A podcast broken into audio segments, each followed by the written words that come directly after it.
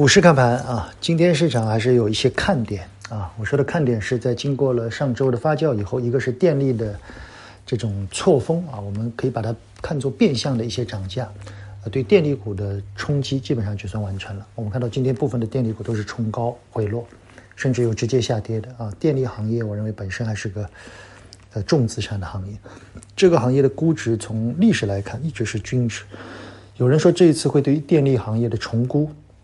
啊，我觉得这更像一个借口啊。第二个呢，有一个看点就是有王牌基金啊，大量的买入了一些银行。其实他们的买入动作已经有两个季度了啊。对于银行怎么看，我们在之前也说了，我觉得银行这个位置是有点偏低的。从资产负债表的健康程度来看，其实是在慢慢的好转，盈利能力呢在分化。所以未来的银行是不是全行业还是有分化？我偏向于更分化。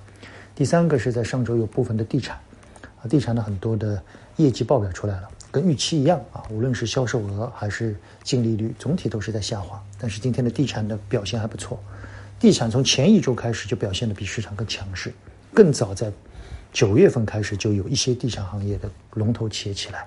所以我觉得地产行业这一波的行情，它不是一个行业性的，是一个分化的龙头性的。简单一点讲，供给侧改革以后，大家对地产行业的看法从悲观到慢慢的更理性。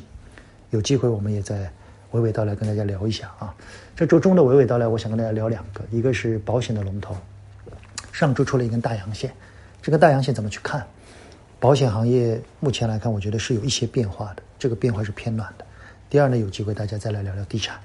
我觉得四季度我们的策略报告，特别是十月份，大家可以看一下，我们最后说了两个，正好是最近表现还不错的两个行业啊。我希望这一次的十月策略报告，我觉得内容还是对大家有帮助。有机会的订阅号内容，大家可以反复的去看一下，谢谢大家。